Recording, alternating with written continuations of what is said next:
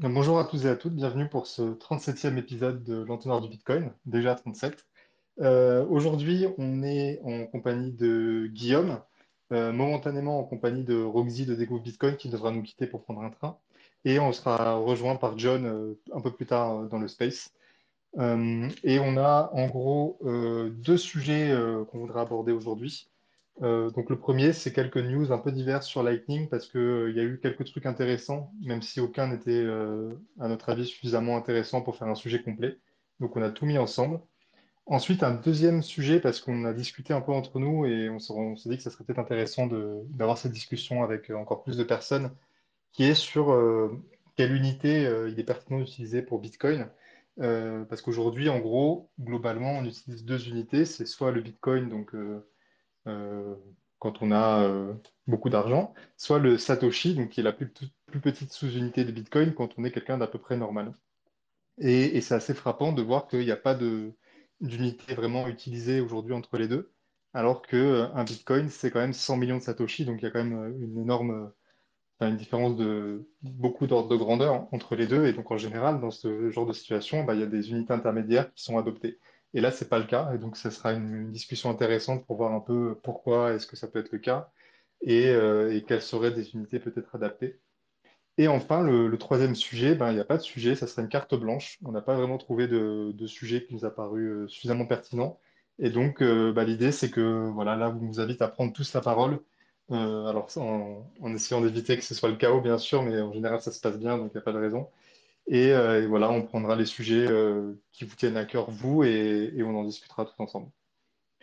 Euh, je ne sais pas si Gigi ou Roxy, vous avez quelque chose à ajouter, et sinon, on enchaîne tout de suite avec le premier sujet. Vas-y, t'es un chef. C'est parti. Du coup, j'ai partagé le tweet dans, dans l'espace. Normalement, il devrait s'afficher dans quelques secondes. Et, et pour moi, enfin, l'une des grosses nouvelles du coup cette semaine, c'est une nouvelle version de LND, donc une des grosses nouvelles Lightning. Alors pourquoi c'est une grosse nouvelle? Parce que euh, bah, LND, c'est quand même l'implémentation aujourd'hui euh, euh, qui a la, plus grosse part euh, des nœuds euh, Lightning, même si euh, c'est un, état de fait qui commence un peu à, changer. Euh, mais en tout cas, pendant longtemps, et c'est toujours le cas aujourd'hui, il y avait vraiment euh, plus des trois quarts des nœuds Lightning qui étaient des nœuds qui tournaient avec euh, LND. Et donc, quand il y a une modification un peu importante de LND, ben forcément, ça impacte du coup une part importante du réseau. Et ensuite, cette nouvelle version, elle est assez importante parce qu'elle vient euh, corriger un problème qui était assez ancien euh, sur les nœuds euh, LND et qui était problématique pour un certain nombre de nœuds, qui est la, croissance de la base de données qui garde en mémoire les, états passés des, canaux Lightning. Parce que donc il faut bien, pour rappel, quand on a un, canal Lightning, en gros, on entretient une, base de données avec tous les états successifs de ce canal. Et donc euh, chaque partie prenante du canal, les deux parties prenantes le font, ce qui est euh, très important et, nécessaire parce que c'est ce qui permet notamment de, euh, en cas de tricherie de l'autre partie, de, se rendre compte qu'elle triche dans un premier temps et de la punir. Parce que donc à la différence d'une blockchain comme Bitcoin où tout est publié à tout le monde, ici, quand il y a une transaction entre deux parties prenantes d'un canal, ben, elle est connue que de ces parties prenantes. Et donc, c'est à ces deux parties prenantes d'en garder la trace. Et, euh, LND stockait toutes ces informations-là de manière euh, très peu optimisée. Donc, en gros, il gardait beaucoup plus de données que ce qui était vraiment nécessaire. Euh, et, ça conduisait en fait à les, nœuds notamment qui avaient beaucoup de trafic, ça les conduisait à stocker vraiment plein d'infos qui étaient vraiment complètement inutiles.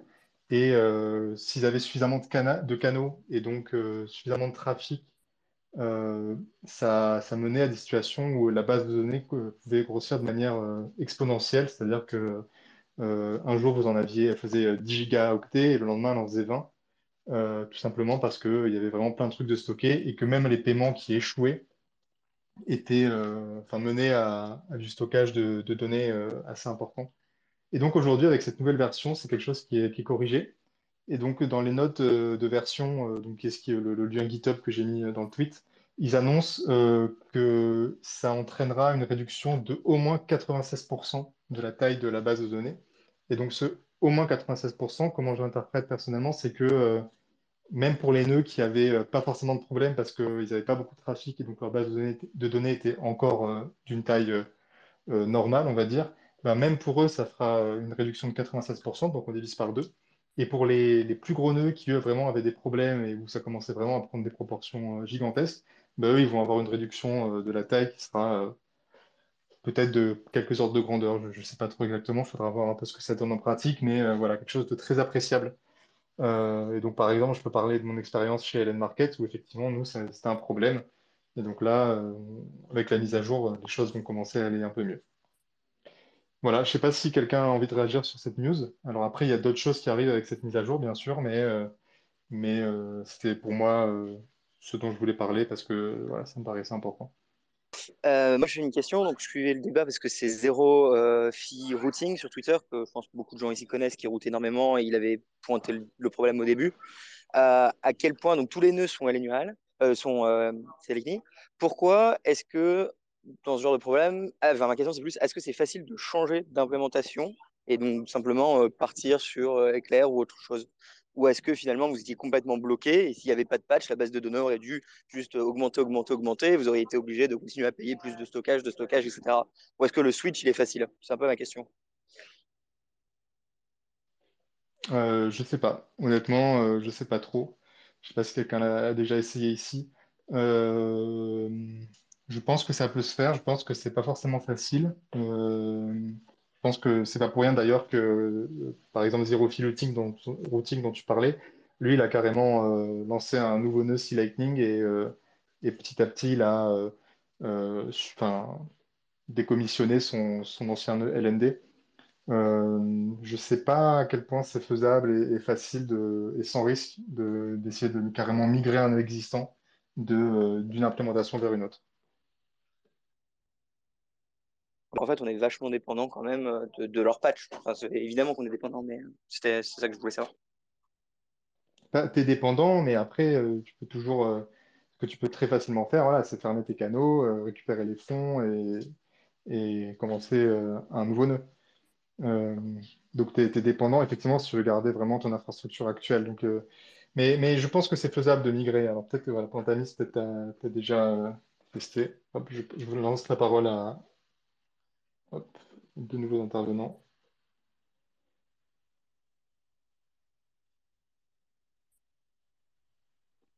Salut, Random. Ouais, bah, je voulais- Alors, il y a Pantamis, mais j'ai l'impression que la déco. Ouais, vas-y. Ah d'accord, bah c'était ouais, je voulais dire euh, bah c'est c'est pas mal quand même de d'avoir optimisé euh, cette histoire euh, de, de base de données puisque c'est vrai que j'avais entendu que ouais c'est comment dire on pouvait vraiment avoir des, des proportions de, de base de données qui voilà qui, augmentent euh, très vite euh, comment dire sur un, court instant donc euh, voilà ça, permettra d'optimiser les, les prochains nœuds après oui ce sera peut-être casse-tête pour certaines personnes de changer de comment de configuration voilà de tout fermer, de faire le patch, puis euh, créer un nouveau nœud, refaire euh, des nouveaux canaux, etc. Mais euh, bon, après, euh, on n'a pas forcément, euh, je pense, euh, de meilleures solutions. Après, euh, s'ils en font une pour faire une espèce de conversion, pourquoi pas, hein, je sais pas. Oui, Après, là, euh, je- j'ai l'impression que c'est pas forcément clair, mais euh, il n'y a pas besoin, si on a déjà un nœud LND, on peut faire la mise à jour de manière euh, euh, indolore, transparente, et, et on garde ces, ces canaux act- actuels. C'est juste euh, dans le cas hypothétique où il n'y avait pas eu de patch, euh, qui est quand même euh, très hypothétique parce que concrètement, euh, c'était assez clair ce qu'il fallait faire. Euh, c'était juste un problème de, de temps, euh, d'ingénierie, enfin de mettre des développeurs, de prioriser la chose. Euh, ça aurait été que dans ce cas-là où il n'y avait pas eu, s'il n'y avait pas eu de patch, qu'il aurait pu être nécessaire de migrer. Mais là, c'est vraiment pas une migration, c'est juste une mise à jour. Et donc, on reste sur du LND. Il n'y a pas besoin de fermer ses canaux pour, pour profiter de, de, de la mise à jour. Ok. ouais, je voulais intervenir euh, pour le En fait, la grosse difficulté, c'est euh, la, la liquidité entrante. En fait, euh, le problème, c'est que de LND vers CLN, bah, du coup, on est obligé de fermer tous ces canaux. Et donc, euh, toute la liquidité entrante qu'on avait euh, acquérie en faisant soit des triangles, des liquidity swaps sur Lightning Network Plus ou des choses comme ça, ou en payant, par exemple, zero fee routing pour ouvrir un canal vers, euh, le, vers, vers ton nœud, bah, tu la perds. Tu la perds complètement. Le seul moyen de la garder, ce serait de réussir à, de- à migrer la base des états qu'on conserve, donc le truc là qui, qui posait problème et qui a été changé justement, et de réussir à le migrer vers CLN. Et il n'y a aucun outil qui a été créé pour ça parce que évidemment, les, les... Enfin, c'est beaucoup de travail et ça va pas, ça va pas améliorer l'implémentation pour les gens qui l'utilisaient déjà, quoi. Donc euh, voilà, c'était ça la principale difficulté pour la migration d'un nœud euh, pour changer le, le logiciel. Voilà. Merci beaucoup, effectivement. euh, C'est pour ça que Je je le fais pas, par euh, exemple, moi, je, dans mon cas. Je, je, je voudrais vraiment changer pour CLN parce qu'effectivement, euh, au début, c'était pas le truc qui avait le plus de features, mais maintenant, avec leur système de plugins, c'est le cas. Mais je peux pas parce que je suis bloqué par ma liquidité entrante. J'ai pas envie de perdre ma liquidité entrante parce que bah, ça a de la valeur, en fait. Donc, euh, c'est. Voilà. Et Zero Fee Routing, s'il a pu faire le changement, c'est bien parce qu'il avait réussi. Ça montre l'importance de la réputation hein, dans, le Lightning Network d'ailleurs. C'est parce que Zero Fee Routing a de la, réputation, qu'il est connu sur les réseaux, qu'il a pu facilement redemander à des personnes d'ouvrir des canaux vers lui pour récupérer de la liquidité entrante. Et c'est pour ça qu'il a pu faire la migration, en fait. Par exemple, pour LN Market, ça poserait pas de problème de faire la migration pour au niveau de la liquidité entrante parce que Voilà, on pourrait, vous pourriez faire une annonce publique pour dire, euh, bon bah voilà, euh, on va changer pour CLN, euh, ouvrez des canaux avec nous. Et c'est très important que des gens ouvrent des canaux avec vous. Mais si vous n'avez pas cette capacité de demander sur les réseaux sociaux à des gens d'ouvrir des canaux vers vous, eh ben, c'est une perte sèche de liquidité entrante. Et la liquidité entrante, pour le tarif, c'est à peu près 0,2%, voire, voire 1%. Tu vois? Donc c'est, ça coûte très cher en fait, quand même. Carrément. Ouais, ouais, c'est un truc que tu veux pas faire. Après, ce que tu peux faire, effectivement, du coup, ça t'oblige à faire une migration euh, euh, dans le temps, quoi, à pas tout migrer d'un coup. Et donc, tu, tu, tu crées ton nouveau canot et, et la nouvelle liquidité entrante, éventuellement, tu la mets là-dessus. Et petit à petit, euh, bah, tu laisses, tu la laisses s'amenuiser sur le, le nœud initial. ouais. tout à fait. Et ça prendrait, ça prendrait du temps. Et euh, sinon, tu pourrais faire des, du rebalancing aussi. C'est-à-dire, tu fais des, tu fais des, des paiements depuis le nouveau nœud vers l'ancien pour en retirer la liquidité en frais entrante et la récupérer sur ton nouveau nœud. Mais ça va te coûter en frais de routage parce que généralement, tu as des, les canaux où euh, tu vas avoir beaucoup de liquidité entrante. Et bien, généralement, c'est pas forcément facile de faire arriver des paiements sur ces canaux-là, en fait. Et donc, les frais peuvent être élevés. Donc, euh, Ouais, pareil, ouais, tu carrément. avoir d'une manière ou d'une autre, en fait. C'est pour ça que moi, par exemple, personnellement, je ne pense pas que le, rebalancing donc le, circular rebalancing, qui est une technique pour euh, rééquilibrer les balances des, différents canaux de paiement, moi, je pense pas que ce soit une bonne idée parce que ça revient très vite très cher en frais. On est obligé d'utiliser des chemins où les frais sont très élevés puisque les gens les utilisent pas naturellement de base pour faire leur paiement. Bah, là, tu es obligé de refaire la même chose si tu veux faire un nouveau nœud. Donc, euh, d'une manière ou d'une autre, tu perds de l'argent en fait. C'est ça qui est pénible. Et donc, ça te, ça te force en fait à rester sur la même implémentation, tu vois. Et, et du coup, par exemple, un débutant ou quelqu'un qui voudrait se lancer un peu sérieux sur un nœud de, de routage, tu conseillerais quelle implémentation? Ou quel euh, système? Via euh, cloud? Ah ouais, alors ça c'est compliqué. Euh, là, j'avais eu une discussion avec euh, John récemment sur les histoires d'implémentation dans le cloud. Euh, il semblerait que LND, ils ont un système de, signature à distance. Donc ça, c'est vraiment pas mal si on veut pas donner la propriété des clés privées à euh, quelque chose qui serait hébergé sur AWS ou des choses comme ça. Euh, mais bon, ça n'a pas été beaucoup testé, donc voilà, c'est un peu reckless, je dirais, de faire ça tout de suite. Mais pour un débutant, je ne saurais vraiment pas dire si c'est mieux de faire du CLN ou du, LND. hein. Là, là, je connais pas assez CLN pour te dire en fait. Donc s'il y a des gens qui ont testé CLN et qui trouvent ça euh, pratique, euh, eh bien euh, peut-être qu'ils qu'ils ont raison. Voilà, je peux pas valider. Après, euh, si Lightning, ils- enfin, Blockstream a, a- a annoncé euh, Greenlight là, il n'y a pas si longtemps qui fait exactement ça, et donc avec euh, si Lightning comme Ouais, base. Mais c'est encore B2B, quoi. Il n'y a pas vraiment d'accès retail pour l'instant, mais à voir ce que oui, ça oui, va oui. donner. Peut-être que ça sera intégré J'ai pas assez regardé, je ouais. sais pas. Mais euh, là, je- j'en avais rediscuté avec John. euh, Je sais pas s'il va essayer ça dans les prochains jours, mais euh, cette histoire de, signature à distance, c'est en fait l'idée, c'est que les clés privées, tu les garderais sur une Raspberry Pi chez toi ou des choses comme ça, mais que du coup, il y aurait une connexion entre ça et un nœud qui serait sur le cloud. histoire d'éviter les problèmes de tort tout en gardant une sorte de pseudo-anonymité, quoi. Bah ça, c'est ça, c'est intéressant, mais c'est sûr que c'est intéressant pour le B2B, donc c'est pour ça qu'ils font ça, Blockstream, mais, mais je saurais pas, ouais, je pense, je pense que c'est encore difficile pour le grand public à imaginer. hein. Mais euh, mais il y a Voltage qui faisait ça aussi, non? Il n'y a pas un truc qui s'appelle Voltage qui fait ça? Enfin, je sais pas s'ils prennent des clés privées aussi, Voltage. Je sais plus. Ouais, je sais pas, effectivement, euh, c'était ce que je me disais. Je crois que c'est assez bien fait quand même. Donc je sais, mais je sais pas du tout, ça- effectivement. ouais. Par contre, j'ai vu que ça coûtait quand même assez cher. Après, je sais pas. euh, il me semblait que c'était c'était un prix qui était. Tu gagneras pas ça en frais de routage, quoi. Et euh, tu parlais de Thor. euh, Récemment, avec John, on parlait enfin, sur notre euh, groupe que bah, Thor il avait vachement sous attaque et du coup, c'était beaucoup Ouais, plus long pour pas mal de paiements et tout. À quel ouais. point tu penses que enfin, c'est c'est quand même vachement embêtant, pas embêtant? Pour le nœud de routage, ça l'est pour euh, un utilisateur lambda, il doit juste attendre un petit peu plus. Euh, je sais pas si vous avez un petit peu plus testé ou tu as des infos? Bah, on va dire que l'av- l'avantage du, système, c'est que euh, comme tu as plein de paires, tu trouves toujours des paires avec qui te connecter et où la connexion se passe pas trop mal. Euh, moi, personnellement, j'ai pas observé que euh, tous mes canaux étaient désactivés de manière systématique, tu vois. Après, il y a quand même des choses pénibles. Par exemple, quand tu veux, quand tu veux ouvrir un nouveau canal avec quelqu'un et que tu n'arrives pas à te connecter avec lui parce que bah, Tor est sous attaque et en l'occurrence son hidden service, il est son service caché sur lequel euh, tu, tu le comptes pour faire ton, ton nœud de paiement. Euh, si, si, si lui il est sous attaque et que tu peux pas te connecter à lui, bah, tu es obligé de reporter le moment où tu veux créer la, la transaction pour, euh, pour euh, alimenter le, canal de départ, la transaction de départ. Et ça, c'est agaçant de devoir reporter ça parce que tu peux te retrouver à des moments où euh, les frais de transaction sur la blockchain sont plus élevés, quoi. Toi, tu veux, toi, tu veux profiter du fait que les frais ne soient pas élevés pour faire ta transaction. Mais pour l'instant, moi, pour moi, ça m'a pas trop posé problème. En tout cas, j'ai quand même réussi à avoir des trucs. Mais c'est vrai que par contre, le, tu routes moins, de, t'as moins de routage quand même. Bon, voilà, je ne saurais pas quoi dire de plus. Euh, Après, euh, euh, avec John, là, John, il avait l'idée de, enfin, l'idée c'était de potentiellement mettre le nœud sur un truc à la AWS, tout ça.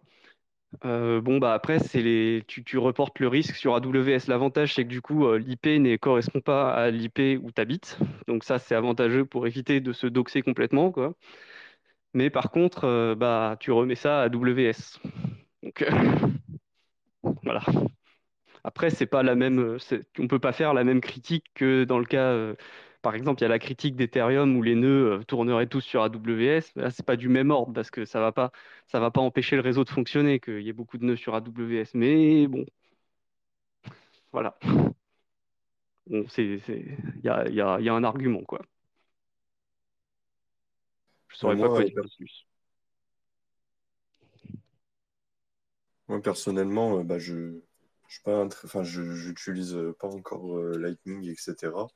Par contre, euh, j'utilise Tails quasiment tous les jours et je vous raconte même pas la galère que c'est quand il y a des DDoS, hein, parce que c'est même pas Ouais, le, comment dire, les hidden services qui sont attaqués, en fait, c'est les relais.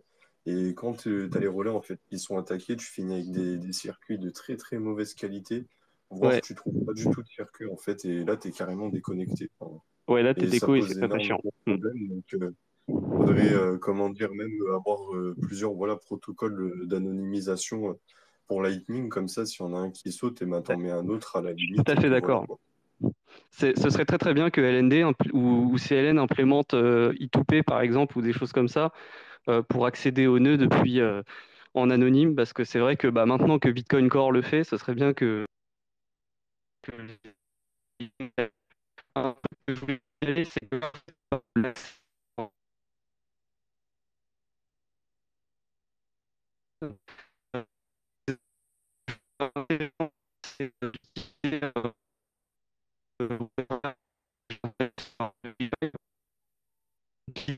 t'es dans, t'es dans un circuit tort.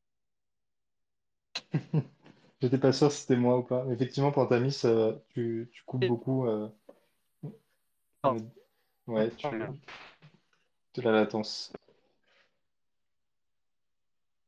Bon, ok, super. En tout cas, super intéressant ouais, cette discussion euh, Tor. C'est vrai que j'avais hésité à, à l'inclure dans, dans les, les discussions, mais, euh, mais c'est vrai que voilà, on là, on, on le ressent un peu sur, sur Lightning. Euh, Allô? alors, je vais peut-être juste rapidement. Ouais, ça y est, on te réentend. top. Euh, je pense qu'on va enchaîner parce que ça fait déjà 20 minutes du coup qu'on est sur, euh, sur Lightning.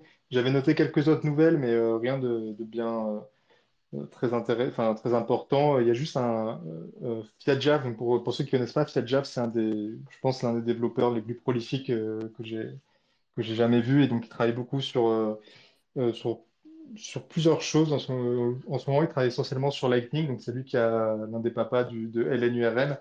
Euh, il travaille aussi sur un, protocole de, réseau social, même si ça fait bien d'autres choses, qui s'appelle Noster. Donc, il travaille sur ces deux choses principalement.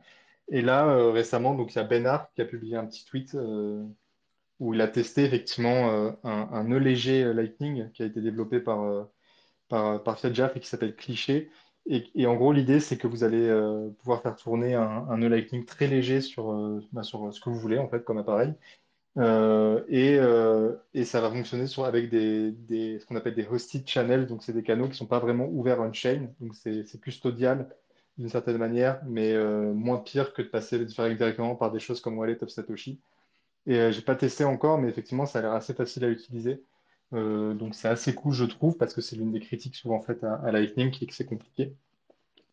Et, euh, puis ensuite, euh, voilà, il y avait des chiffres intéressants justement sur Wallet of Satoshi qui, a vu une, espèce d'é- d'énorme augmentation des, paiements qu'ils traitent par jour. Donc je trouvais ça assez cool. Mais je pense qu'on va pas s'attarder là-dessus, effectivement. Donc, mais voilà, on voit une croissance quand même assez exponentielle dans, l'utilisation euh, quotidienne de Lightning. Euh, ce qui est intéressant à noter, je trouve. Voilà, il y a vraiment des gens qui l'utilisent et de plus en plus, euh, comment dire, un espèce de plancher d'utilisation en dessous duquel on ne descend pas et, qui, témoigne donc bah, d'une base d'utilisateurs quotidienne qui est là en permanence et qui, qui l'utilise vraiment tous les jours au quotidien. Euh, voilà, n'hésitez pas si vous avez quelque chose que vous voudriez ajouter. Sinon, on va passer à, notre sujet numéro 2, euh, qui était du coup un, débat slash une discussion sur euh, les unités qu'on utilise dans Bitcoin. Donc pour, pour planter un peu le, le, le cadre, s'il y a des gens ici qui sont un peu des OG et qui étaient là un peu avant, ils se souviennent peut-être qu'à une époque, on utilisait par exemple le millibitcoin, donc MBTC, qui est un millième de Bitcoin. Donc c'était une utilisation, euh, enfin c'était une unité utilisée parce que finalement c'était assez pratique euh, à une époque où Bitcoin était, valait moins en termes de, monnaie fiat euh, ben, pour, euh, désigner des montants euh, de la vie de tous les jours qu'on utilisait pour faire des achats. Euh, aujourd'hui, euh, c'est assez intéressant de constater que on n'a plus du tout d'usage de cette, euh, de cette unité-là, et on a en gros deux unités qui existent. Il y a soit le Bitcoin euh, entier, soit le Satoshi qui est euh, le 100 millionième de Bitcoin, donc euh, 10 puissance moins 8 Bitcoin. Et, euh, et c'est assez frappant quand on y réfléchit de constater qu'il n'y a pas du tout d'unité entre deux, alors que ces deux unités sont séparées par euh, 8 puissance de 10. Euh, et donc, c'est vraiment des ordres de grandeur complètement différents. C'est comme si on n'avait que euh, l'euro et euh, les 100 millions d'euros comme unité. Euh, bonjour pour, euh, pour ensuite s'exprimer facilement. Et c'est pour ça qu'on a euh, tant recours au, au décimal euh, quand on utilise Bitcoin. Euh, donc, il y a bien eu une proposition euh, d'ajouter une unité intermédiaire qui est le bit, qui a un temps été tenté par certains de ces promoteurs. Et donc, en gros, un bit, c'est euh, 100 Satoshi. Et donc, ça a la propriété intéressante en plus que ça fait un millionième de Bitcoin. Donc, c'est plus facile, a priori, de passer du, Bitcoin au, bit en- dans les calculs dans sa tête, euh, puisqu'on est plus habitué à diviser par un million que par 100 millions. Mais finalement, ça n'a pas vraiment pris et, euh, voilà, le, globalement, l'usage semble s'être cristallisé autour du Satoshi et, du Bitcoin. Euh, alors même qu'aujourd'hui, c'est pas forcément ce qu'il y a de plus pratique bah, d'utiliser le Satoshi plutôt que le bit. Parce que donc, si on utilise un Satoshi pour un paiement de, quelques dizaines d'euros, bah, on passe assez vite dans les, l'ordre des dizaines de milliers de Satoshi. Pour l'instant. Donc voilà, pour l'instant, exactement.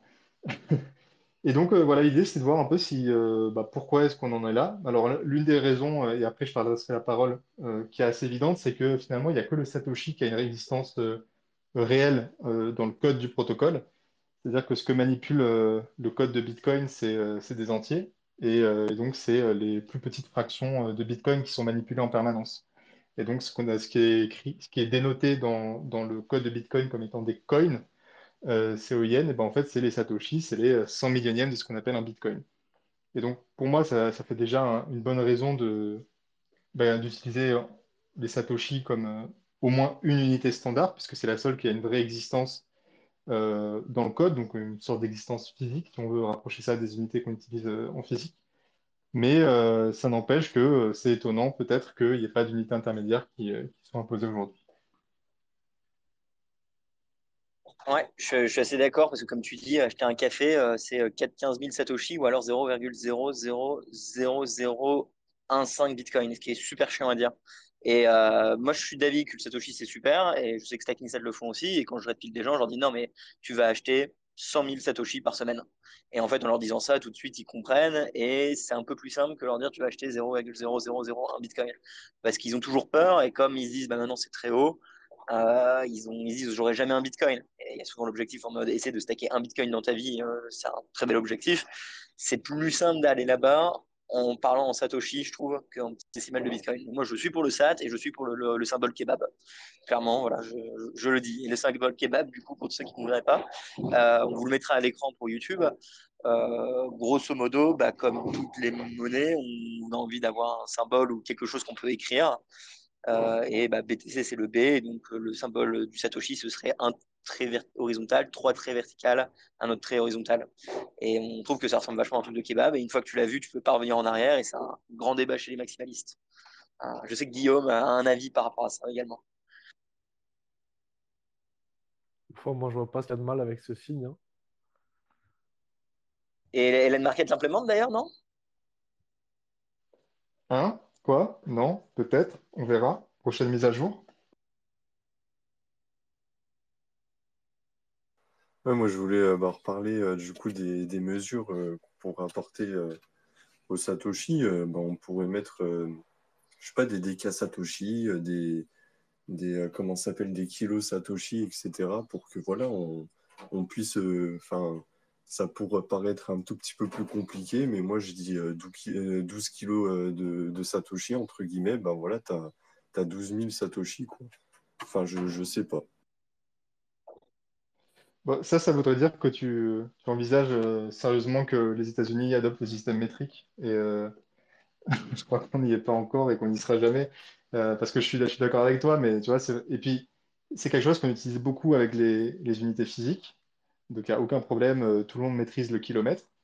Mais c'est vraiment quelque chose auquel on n'est pas du tout habitué avec les, unités en monétaire. Et, d'ailleurs, tu vois, si par exemple pour, pour exprimer euh, 1000 euros, ben, en fait, on a recours à, à des termes euh, d'argot plutôt. Euh, donc, on dit une brique ou, euh, ou quelque chose comme ça. Après, Et euh, un k tu réfléchis jamais, genre, ouais, 10K, c'est 20K. vrai, c'est vrai. Bon, c'est C'est vrai, et pour le coup, d'ailleurs, les, les Américains aussi. bah oui, c'est pour ça. Pour moi, ce débat, est... franchement, il est nul, quoi. Tu veux payer un café, tu payes 15K, voilà. euh, 15, c'est plus simple que 0,000. 15 casse. Et c'est plus simple que dire 15 000 Satoshi. Et voilà, 15K, basta. Enfin, je sais pas. Déjà, en fait, déjà, le sujet, je le trouve bizarre parce qu'on n'en est pas là. Euh, en plus de ça, voilà, le, tu l'as dit toi-même, le Satoshi s'est établi, c'est comme ça. Euh, moi, ça me, fait tourner la tête toujours les types qui veulent recréer une nouvelle unité. Frérot, bah, va créer ton unité euh, avec un autre coin. Alors, ici, c'est Satoshi, c'est Bitcoin. Et à un moment donné, moi, ça me, fatigue un peu. En fait, je tourne, je trouve qu'on tourne en rond pour rien. Après, pour le signe, euh, le signe, euh, le symbole des Sats, honnêtement, bon, voilà, euh, vous, vous le trouvez moche. Moi, je le trouve stylé. Ça, je pense qu'aussi, on s'en fout. Au final, c'est comme aujourd'hui quand tu écris centime ou que tu mets le signe euro avec euh, deux zéros, quoi. C'est, c'est une question de préférence. Moi, je trouve que c'est plus stylé si tu deviens une monnaie d'échange d'avoir un symbole. Mais honnêtement, euh, SAT, c'est quatre lettres. Donc, c'est pas non plus super dérangeant, quoi. C'est pas comme s'il fallait dire à chaque fois, tu vois, un truc super long. 3. Bah, Non, mais euh, je, pense que tu as, peu, très bien résumé le, le débat, effectivement. Euh, et puis, à- à- moi, je, je veux juste indiquer que j'aime beaucoup le symbole aussi. Euh, voilà, n'hésitez pas à prendre la parole si euh, vous n'êtes pas du tout d'accord avec Guillaume. Euh, n'hésitez pas à être même très véhément et à la limite de l'insulte. Et, euh, et sinon, euh, ben, effectivement, comme tu as très bien résumé le débat, Guillaume, on peut enchaîner avec euh, la carte blanche. Voilà, mais n'hésitez pas vraiment à, à lever la main, on vous donnera la parole avec plaisir. Et Non, sinon, sans... Ah, vas-y. non, je vais dire, je suis d'accord avec vous deux. Et clairement, Bit, ça a été un fail complet. Hein. Tous ceux qui ont essayé de le pousser, ça a jamais pris. Et aujourd'hui, tout le monde parle en SAT ou les bitcoiners ils comprennent qu'il faut parler en SAT. Donc bon, je suis assez. Enfin, c'est un débat pour remettre un débat. Vas-y, session. T'inquiète pas, Gigi, on, on a une nouvelle unité de mesure en Moula Coin pour euh, mesurer justement nos bitcoins. Bah, toi, je sais que tu mesures en XMR, donc c'est c'est même pas la peine qu'on parle ensemble.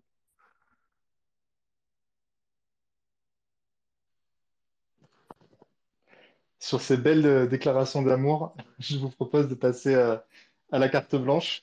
Donc, pour rappel, pour, euh, parce qu'il y a sûrement des gens qui, euh, qui ont loupé le- l'introduction au tout début, euh, l'idée là, c'est euh, cette semaine, on n'a pas de troisième sujet, et donc euh, sentez-vous libre de, de proposer c'est votes. mignon. Quoi? Non, rien. D'accord. Euh, donc le, voilà, les seules conditions, bien sûr, c'est qu'on parle de Bitcoin, on parle pas de shitcoin et, et tutti quanti comme d'habitude. Mais à part ça, voilà, sentez-vous libre de- d'aborder n'importe quel sujet. Session? Bah, moi, en ce moment, je suis en train de développer un petit forum euh, vraiment fait un peu, euh, comment dire, euh, voilà, entre guillemets à la ZUB, comme on dit chez les Lyonnais. Et du coup, voilà, ce serait pour faire un forum de, pour parler de, de cryptographie, de Bitcoin, parler de, d'anonymat, de confidentialité, même de souveraineté dans, le numérique. Comme ça, voilà, toutes les, personnes qui, peuvent avoir des, questions, ils ont juste à les balancer dans, dans le forum et quelqu'un euh, vous répondra, ou alors ça peut euh, servir aussi pour euh, voilà, faire de la suggestion de, de logiciels, etc. Donc, je, je mettrai un lien, je sais pas où, je vous l'enverrai en privé si vous êtes intéressé. Ouais, mais attends, attends, si on parle de cryptographie, du coup, on peut pas parler de Bitcoin, on peut parler que de Monero ou pas? Enfin, J'ai fait euh, un onglet cryptographie et un onglet euh, crypto-monnaie où euh, je vais mettre Bitcoin comme, enfin, je vais faire après des sous-catégories, etc. Et euh, bien sûr, je vais faire attention que voilà, il n'y ait, pas de, trading ou de quoi que ce soit, quoi. Ok, bah super. Hésite, tu, bah, quand tu as les liens, tu nous dis. hein. moi, je le, mets en avant sur le site. Je suis sûr que découvre, euh, bitcoin.fr le feront également. Euh, tu, tu balances, on le met sur le Discord et c'est une super bonne idée. Euh, par rapport à tout le monde, si vous avez des idées de sujets dans la semaine, n'hésitez surtout pas à nous envoyer des sujets, hein, parce que bah, on est quatre à, à pas, être- pas mal être sur Twitter, mais des fois on loupe des sujets ou alors on n'en a pas. euh, donc euh, même durant la semaine, qui envoyez des news, surtout n'hésitez pas à nous les partager. JW, vas-y. Oui, bonsoir. Est-ce qu'on m'entend? Nickel. Ok. Ouais, moi, ce qui, ce qui m'intéresse, je sais pas si vous avez un peu de news, parce que si vous avez des contacts ou quoi, sur le Web 5 euh, sorti là, par TBD, Jack, etc. Apparemment, le release, c'est pour début juillet. Donc, c'était pour savoir si vous avez un peu plus d'infos, parce que vous en aviez parlé il y a un ou deux entonnoirs assez rapidement. Le... Enfin, le sujet n'a pas été assez deep, enfin, de, de mon point de vue. Donc, c'est pour savoir si vous avez plus d'infos là-dessus ou, ou si au moment venu, dès que ça sort, vous allez faire un sujet dédié. Voilà. Euh, par rapport à la date de sortie, euh, en tout cas, moi, j'ai pas plus d'infos que ça. Euh, ensuite, effectivement, par rapport à ce que c'est le protocole, ben, là, pour l'instant, on tout ce qu'on a eu à se mettre sous la dent, il me semble, c'est la communication de TBD. Même si on se souvient aussi de ce qu'ils avaient, enfin, de leur espèce de white paper d'il y a, maintenant un an, qui m'a l'air de coller à peu près avec ce qu'ils ont annoncé récemment. Mais je pense qu'effectivement, ça sera mieux de faire un sujet éventuellement en profondeur, d'ailleurs, au moment de la sortie. Euh, euh, après, euh, voudrais relativiser quand même, parce que, enfin, on parlait de release, mais les technos, elles existent et elles sont déjà utilisées. Euh, là, ce qu'on attend, c'est qu'on ait quoi, un SDK, enfin un truc tout intégré, euh, facile à, à utiliser, j'imagine, dont on, on- enfin, ce sera ça le sujet. Donc, euh, même quand Pour moi, il y a un sujet, pardon, même, pour moi, il y a un sujet standardisation aussi. Euh, si tu veux faire un protocole de, euh, qui marche bien, euh, je sais pas, pour moi, il faut au moins un client de référence, quoi, pour que, être sûr que tout le monde discute comme il faut. euh, bah non, parce que les standards, ils existent déjà. Donc, il faut juste ouais, faire un, un, client ou enfin, un truc utilisable, un SDK ou ce genre de choses avec, qui suivent les, les, standards. Quoi. Est-ce que les standards, du coup, en question, c'est que les ceux du W3C, DID et, et Credentials bah, C'est déjà, déjà affichement bien. oui, non, c'est clair, déjà, on est d'accord. Mais euh, ok, ok, je pensais qu'il y avait peut-être des, des, bouts de stack supplémentaires qu'il fallait euh, du coup standardiser encore ou, ou, pas. Mais euh, du coup, a priori, ça prend effectivement que de l'existant. Donc c'est plus mettre ensemble des briques qui existent déjà et, et proposer un cas d'utilisation qui n'était pas forcément aussi au cœur des préoccupations, notamment du W3C. Ouais, c'est vrai. Bon, à quelques, un algorithme d'ajustement de la difficulté près, peut-être. ah oui, parce que c'est il n'y a que ça de nouveau apparemment dans Bitcoin. Je ne sais pas, vous avez suivi.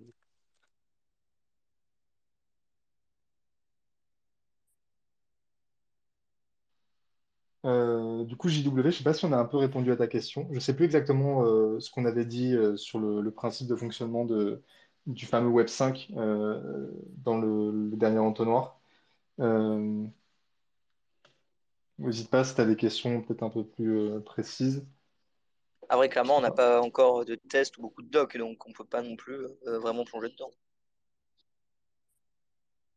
Bah, on connaît euh, les, grands principes, par contre, après, trouver comment ça va s'articuler. Ça, enfin, et on a même potentiellement les, enfin, on a même les use cases.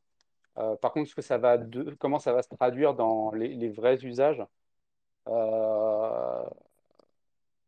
et, pour pallier un peu aux contraintes, euh, entre guillemets, de la self-custody des données, euh, pour que ça reste un minimum euh, résilient, etc., pour pas pouvoir perdre ces données, on va dire.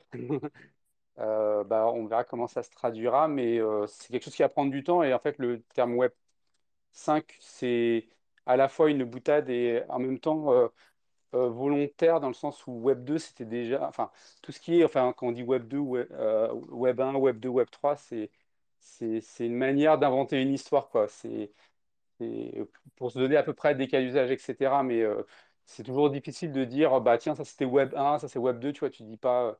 Ça ne se dit pas aussi facilement que ça, quoi. Donc, ce sera la même chose avec le Web 5 ou le Web 6 ou le Web 7. D'ailleurs, euh, Web, 3, avant que, que ce soit approprié par euh, les crypto-gros, euh, c'était déjà quelque chose, c'était censé être le web sémantique, le Web 3. Et, et du coup, le, nom a complètement été accaparé aujourd'hui, et je pense que, que dans l'utilisation, comment dire, ça a été beaucoup plus médiatisé comme étant le web avec les cryptos que, que le web sémantique. Donc je pense que c'est mort pour le web sémantique pour, s'appeler Web 3. Mais euh, effectivement, voilà, c'est juste des noms pour essayer de, créer des, narratives. Mm.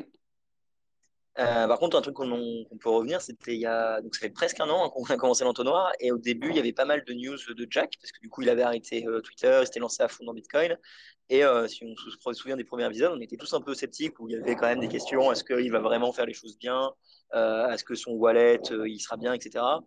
On peut quand même dire, je veux bien dire, il a quand même construit, hein, il continue à build et euh, il apporte sa petite pierre à l'édifice. Donc, euh, s'il est dans les premiers épisodes, on était un peu méfiant de Jack, euh, je suis plutôt confiant aujourd'hui. Voilà. Bon, après, je suis d'accord, hein, mais concrètement, il a sorti quoi là?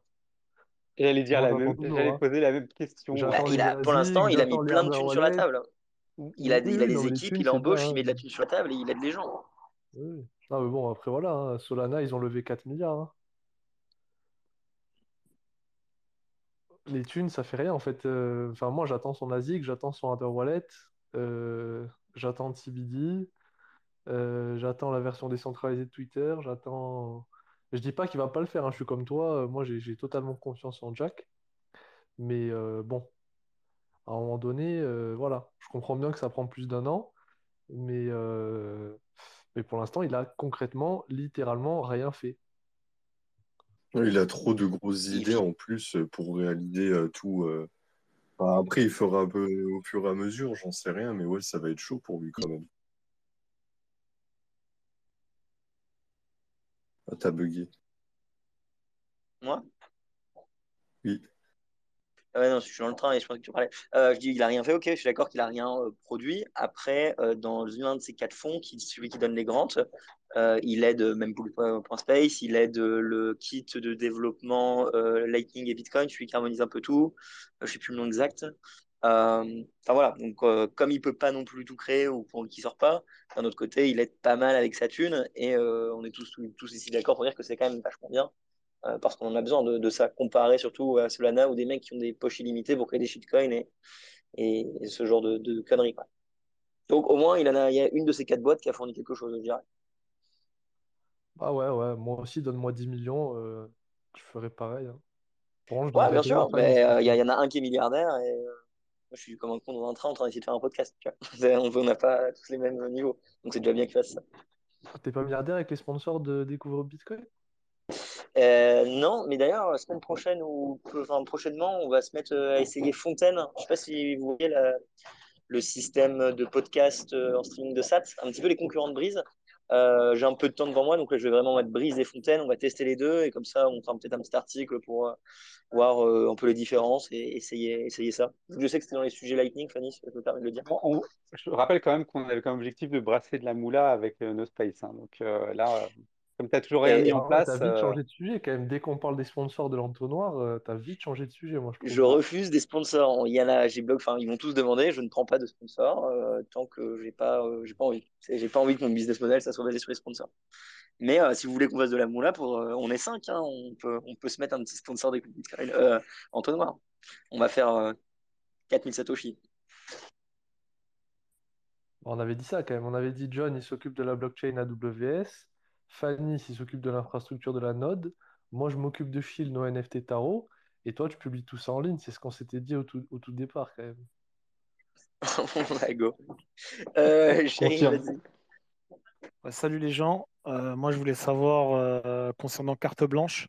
Vous entendez quoi par carte blanche? Parce que Lightning, je vois, Satoshi, je vois, au pluriel, mais carte blanche, si vous pouviez c'est quoi en fait Freestyle au niveau des sujets, c'est ça Qui tourne autour de Bitcoin C'est ça, si tu as une question, tu la poses et on en parle. D'accord. Euh, juste, euh, ok, par rapport à l'entonnoir, c'est par rapport en fait à l'évolution du prix ou c'est juste le titre de votre space? Parce que clairement, moi, c'était par rapport au titre que je voulais monter et discuter avec vous concernant le Bitcoin et l'évolution euh, du prix et comment vous voyez les choses. C'est le titre, en fait, c'est le titre de l'émission. donc c'est le même toutes les semaines. Et effectivement, on parle jamais, euh, ouais, on va dire jamais, euh, du prix en fait. Nous, on parle vraiment plutôt euh, côté technique, fonctionnement, les nouveautés dans le protocole, etc. Et le prix, voilà, c'est quelque chose qu'on commente jamais en fait. On Moi, j'ai jamais parce que... astrologique bélier, donc je peux te conseiller d'acheter vers les, les 10 000 dollars. normalement, les, les étoiles sont alignées en ce moment. Mais vous, vous êtes des bitcoins maximalistes? Vous vous considérez comme des bitcoins maximalistes du coup Ou vous êtes ouvert aussi euh, aux autres euh, bah, altcoins euh, disponibles sur le marché? Alors, on, on, parle que de bitcoin parce que. Alors, qu'on remette un peu les choses.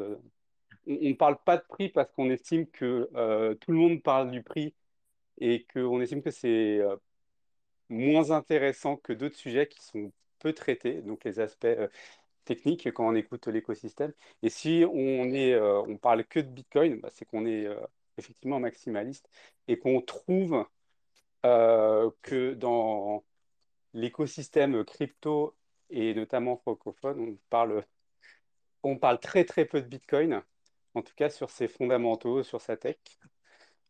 et donc on, on, se dédie à ça et ça prend déjà beaucoup de temps parce que c'est une activité qu'on fait sur notre temps de plaisir et qu'on veut partager. Donc, euh, c'est les multiples raisons qui fait qu'on ne parle que de Bitcoin et que quelquefois on aborde euh, quelques alts ou euh, mais pour faire des outils d'un peu de comparaison, la semaine dernière, on a un, peu évoqué Monero,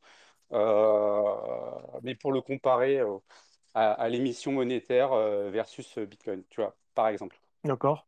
Et dans ce sens-là, en fait, je voulais vous poser quelques questions en fait, techniques concernant euh, le Bitcoin.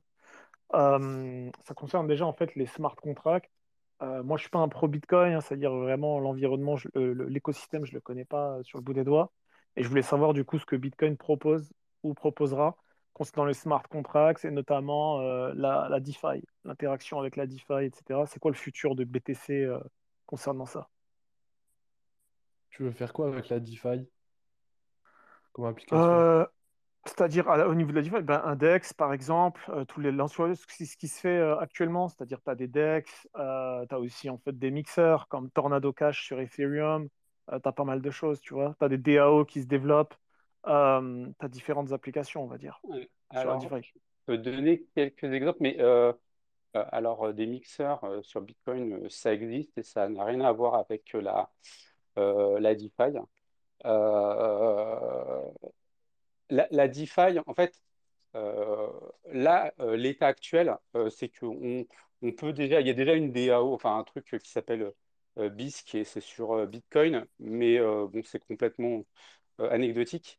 Et est-ce puis, que vous avez un DEX par exemple? Un DEX où on peut, euh, par exemple, je sais oui, pas, interagir avec les autres euh, coins de, existants pour pouvoir le, ouais, il y a, y a, a, a, et euh, c'est c'est ce qui te permet notamment d'acheter en pair à pair euh, euh, de l'euro euh, en Bitcoin et du Bitcoin vers Monero. Ça, c'est les deux plus gros cas d'usage euh, qu'on a. Euh, c'est assez peu utilisé, mais les Bitcoiners ont tendance à l'utiliser parce que le risque de contrepartie euh, est très faible versus euh, un DEX qui va échanger des wrappés de Bitcoin qui ne sont pas des vrais Bitcoins pour le coup. Mais est-ce que, Euh, euh, désolé, je te coupe, est-ce que ça a du sens de vraiment l'appeler Dex? Après, moi, je l'ai jamais utilisé, j'ai lu pas mal à doc, donc euh, c'est un truc, euh, c'est un truc entièrement, euh, entièrement pair à pair euh, à travers un logiciel. en fait, C'est ce qui se rapproche le. enfin, je, vais te dire pourquoi j'ai un, un peu de mal peut-être avec le mot Dex, même si Bisque, enfin, je lui accorde beaucoup de qualité, mais c'est un peu ça qui me titille, c'est que à un moment donné, quand tu veux résoudre le problème et qu'il y a un, il y a un différent entre les deux parties, en fait, tu fais appel à ce qu'on appelle d'abord un médiateur, puis un espèce d'arbitre, et à la toute fin, bah, c'est la DAO qui, qui décide parce que les fonds sont reversés à la DAO en fait, à- aux personnes qui ont acheté du Bisque. Donc, À un euh, moment donné, à un moment donné, dans un échange, euh, tu te retrouves avec du fiat, en fait. C'est là où, en fait, il y a le problème.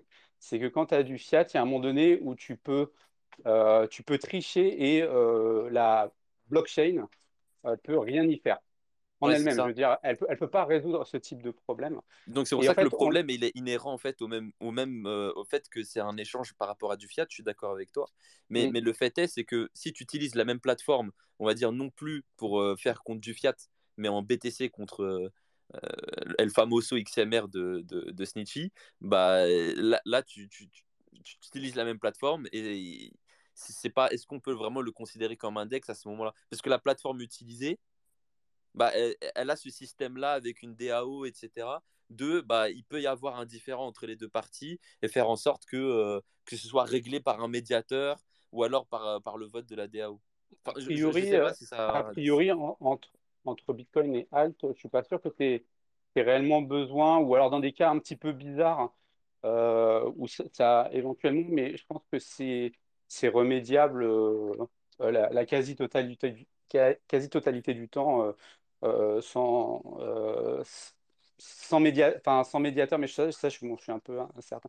Mais pour moi, c'est ce qui ressemble le plus à un Index, euh, notamment que bah, Bisque, c'est vraiment, euh, euh, c'est vraiment pair à pair, euh, c'est vraiment logiciel, et pour le takedown, c'est quand même assez euh, assez compliqué. Je ne veux pas dire que tu ne peux pas le faire tomber, mais euh, ça me semble beaucoup plus résilient que euh, d'autres choses qui sont censées être décentralisées et qui, euh, qui le sont, euh, qui le sont moins. Ouais, Euh, ou en tout cas qui sont plus, qui, qui sont moins en capacité de pouvoir résister en fait au, au takedown en fait.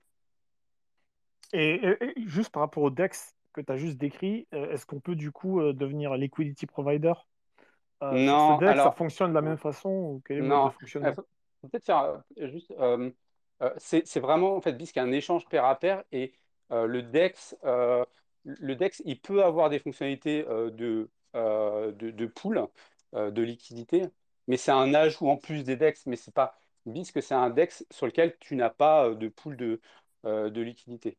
Mais ça ne veut pas dire que c'est pas un DEX, tu vois. tu vois. ok, mais, mais du coup, c'est qui qui amène la liquidité pour que je puisse Bah, c'est euh, c'est des acheteurs et des vendeurs, c'est ordre par ordre, c'est c'est c'est fil, hein, c'est comme ça. Tu, tu as des gens qui Mhm. proposent en fait leur ordre et tu les, tu, tu les prends ou tu les prends pas en fonction de bah, si ça t'intéresse ou pas, quoi. D'accord. Et au niveau de, si, si, si on compare avec euh, le Web3, je sais pas si ça te parle, probablement, vu que tu es dans la crypto, euh, quelles sont les solutions euh, de BTC euh, concernant euh, le Web3? Aucune. Aucune. Euh, En fait, il n'y a pas vraiment besoin euh, déjà de base, puisque tous les, les protocoles qui sont euh, majoritairement implémentés sur Bitcoin sont du pair à pair. Donc, euh, n'y a pas forcément besoin de, de fameux Web3 où en fait tu te connectes à Amazon, etc. Tu fais tourner ton nœud ou ton client, tu te connectes à un autre pair et tu fais, euh, tu ouvres ton canal, euh, tu fais tes microtransactions, tu fais ton trade, tu fais tes machins, quoi. Ouais, mais en fait, moi, si tu veux, je, je- par- je vais je te parlais pas une, vraiment de ça. je vais te faire une non-ré- une non-réponse. Euh, euh, le Web 3, c'est quelque chose qui, à mon sens, et c'est assez partagé, quelque chose d'assez mal défini, ou en tout cas, on, essaye de forcer euh, des cas d'usage dans des choses qui sont absolument pas homogènes. Euh, cependant, sur Bitcoin, alors sur Bitcoin, sur la chaîne, on ne cherche pas à résoudre le problème du Web 3 ou du Web 10 ou quoi que ce soit. Euh, par contre, sur Bitcoin, on crée des protocoles au-dessus de Bitcoin, donc par exemple le Lightning, euh, RGB, etc. Euh, et là, là-dessus, on a beaucoup plus de latitude pour faire d'autres choses. Euh, ce qui fait qu'avec Lightning, on peut adresser par exemple la monétisation euh, directe, euh, directe ou indirecte d'ailleurs, du, du web. Et on n'appelle pas ça Web 3 parce que Non, mais le Web, le Web3, si tu veux, c'est pas le fait en fait d'utiliser un canal ouvert et qui en, qui en fait nous permet de faire un échange plutôt instantané comme avec Lightning, mais de manière limitée en fait dans le temps. Euh, non, donc quand j'entendais en fait Web3, c'est tout simplement pouvoir en fait finalement interagir avec n'importe quelle decentralized app en utilisant ton wallet et en permettant, en permettant en fait, qui nous permettrait en fait d'interagir avec un smart contract. C'est ça l'idée derrière du Web3, si tu veux. Et c'est dans ça, en fait, que je te demandais quel, sont les, les- les- le- quel est le futur de Bitcoin. Parce que j'ai entendu, si tu veux, le, comment dire, ça Jack Dorsey, qui veut en fait implémenter euh, le Web5. Donc, il a carrément sauté, lui, il est passé directement, il a dit Web2 plus Web3 equal Web5.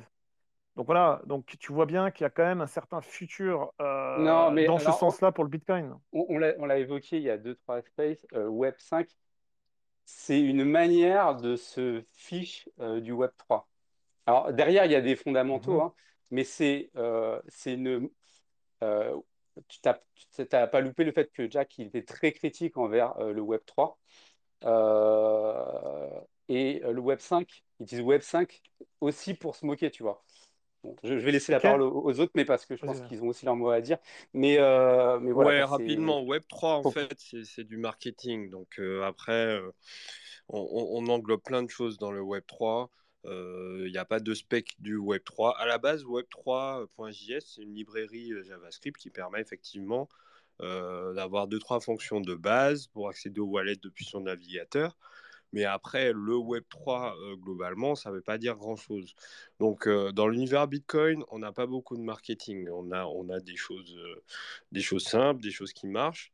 Donc, se poser la question de quid du Web3 sur, euh, sur Bitcoin aujourd'hui, c'est une question marketing.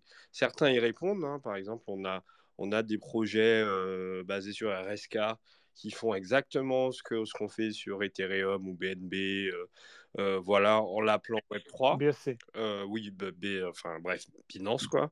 Ils le font exactement, mais sur, sur une sidechain compatible VM.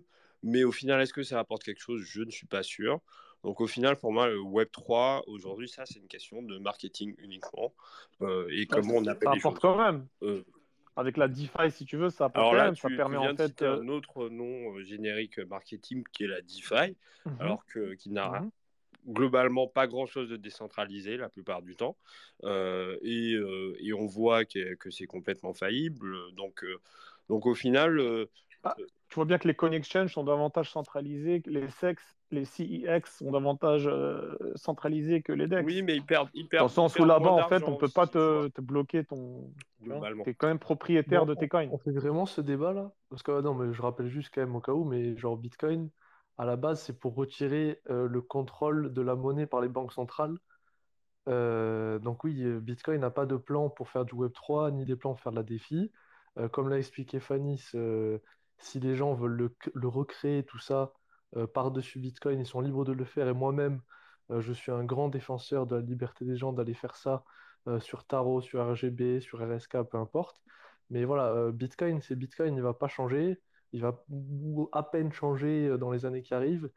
Et c'est tout. C'est une question de monnaie. Donc, enfin, est-ce qu'on peut arrêter ce débat vraiment inutile, Ouais. s'il vous plaît? Pour, co- pour compléter juste ce que tu dis, en fait, dans la même lignée, c'est que euh, quels sont les plans de Bitcoin?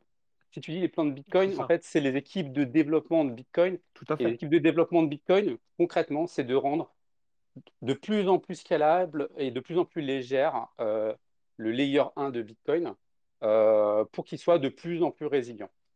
Et à la fois euh, de compléter les briques déjà existantes pour pouvoir construire encore au-dessus. Ça, c'est le plan de Bitcoin.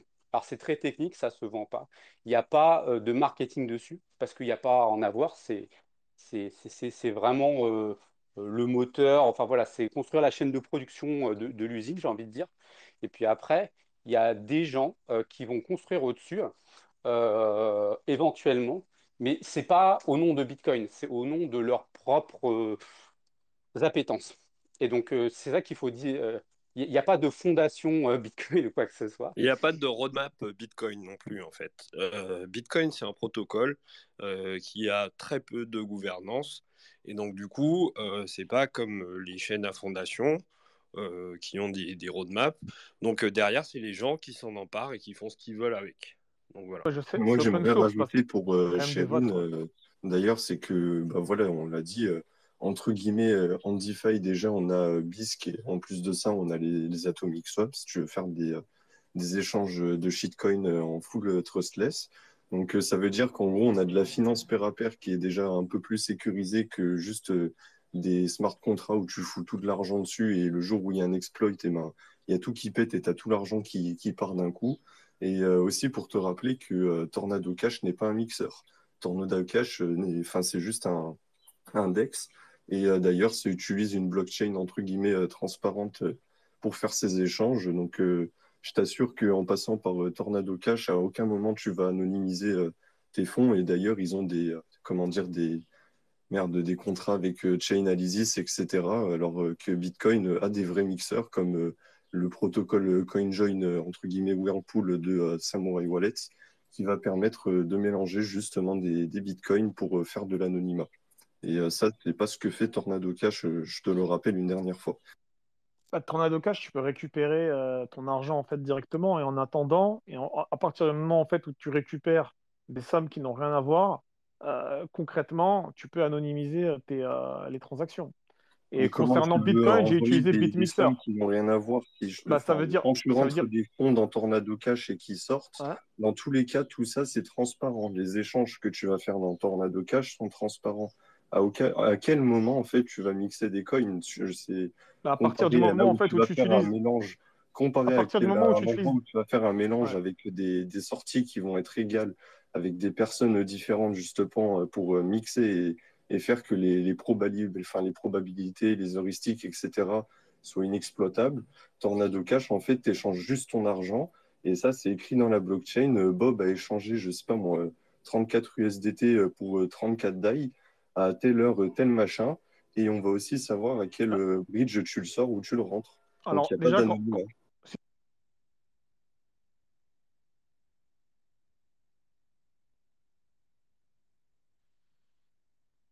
Ça va, ça va, Fanny? Vas-y. Qu'est-ce qui s'est passé? Ça a coupé là?